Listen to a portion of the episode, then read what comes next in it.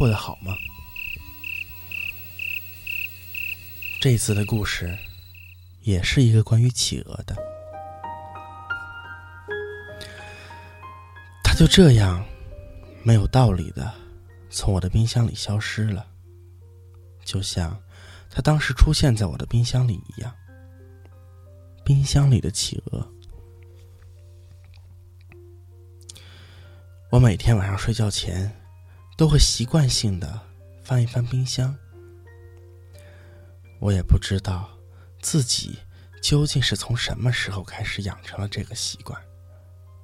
按常理来说，翻冰箱是为了找吃的，找吃的是因为肚子饿。但实际上，我每次翻冰箱的时候都不觉得饿，而我的冰箱里面也从来没有存过任何食物。一年前，我搬到了这所单身公寓。因为看见有个厨房，我便心血来潮的买了一个很大的冰箱。琢磨着，从今往后，终于可以买点东西扔在冰箱里，然后天天在家里自己做饭吃了。但我终归是个懒散的人。每天下班回家，累得半死，连买菜都懒得去，更不用说开火做饭了。于是，我还是像以往一样，每天下着馆子，而这个大冰箱呢，也就成了一个奢侈的摆设，占地方不说，还挺费电的。可是我从来都没有后悔过买这个冰箱。或许对我而言，一个有厨房、有冰箱的房子，才能算作一个家。它摆在屋子里，让我有一种莫名安心的感觉。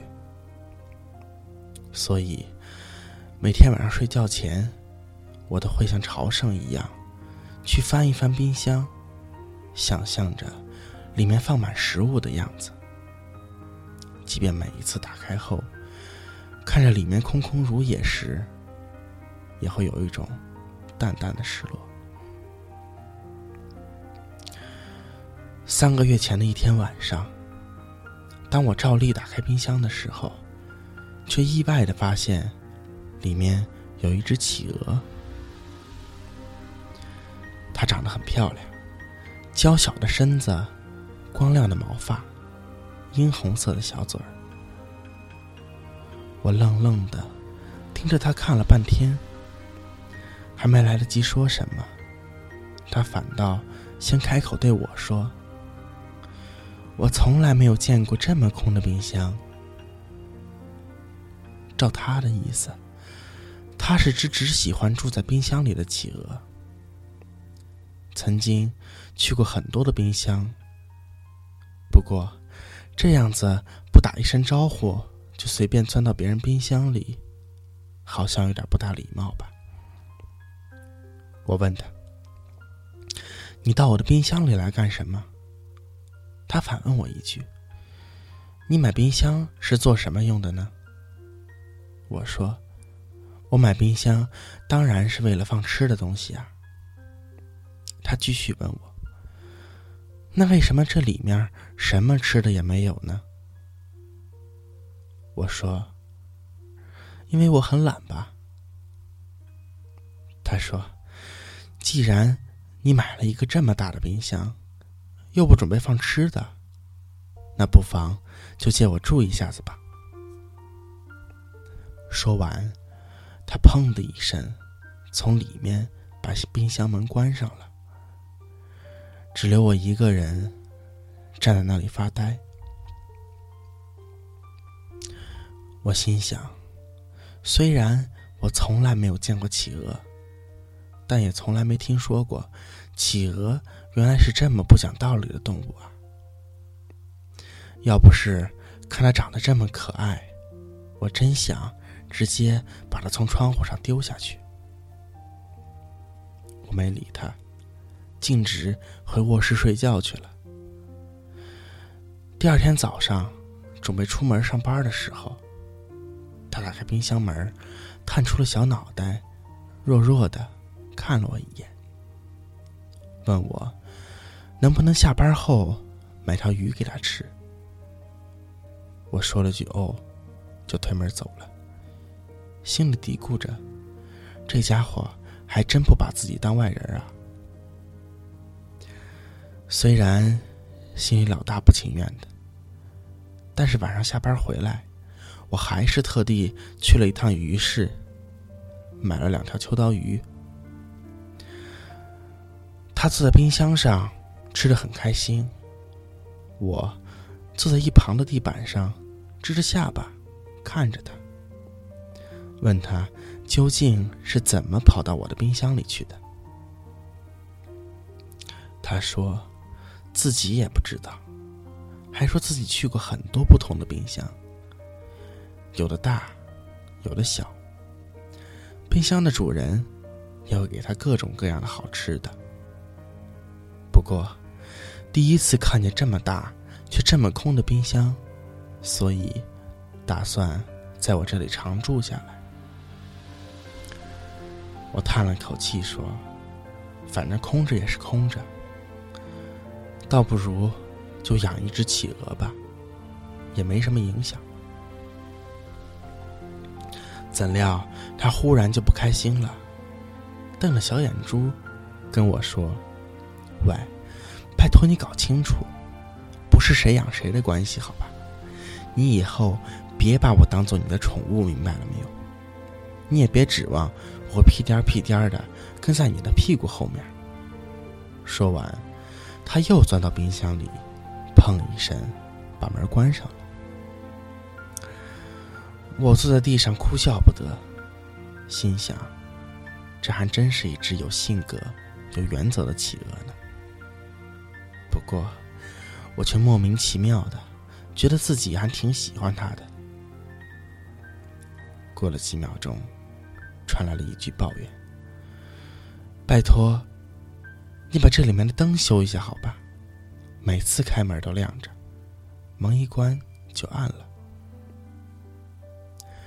于是，两天后，这个冰箱被我改造成了史上最莫名其妙的冰箱。一开门，灯就暗；一关门，灯反而会亮。除了电费越交越多之外，我的生活。也开始渐渐发生了许多变化。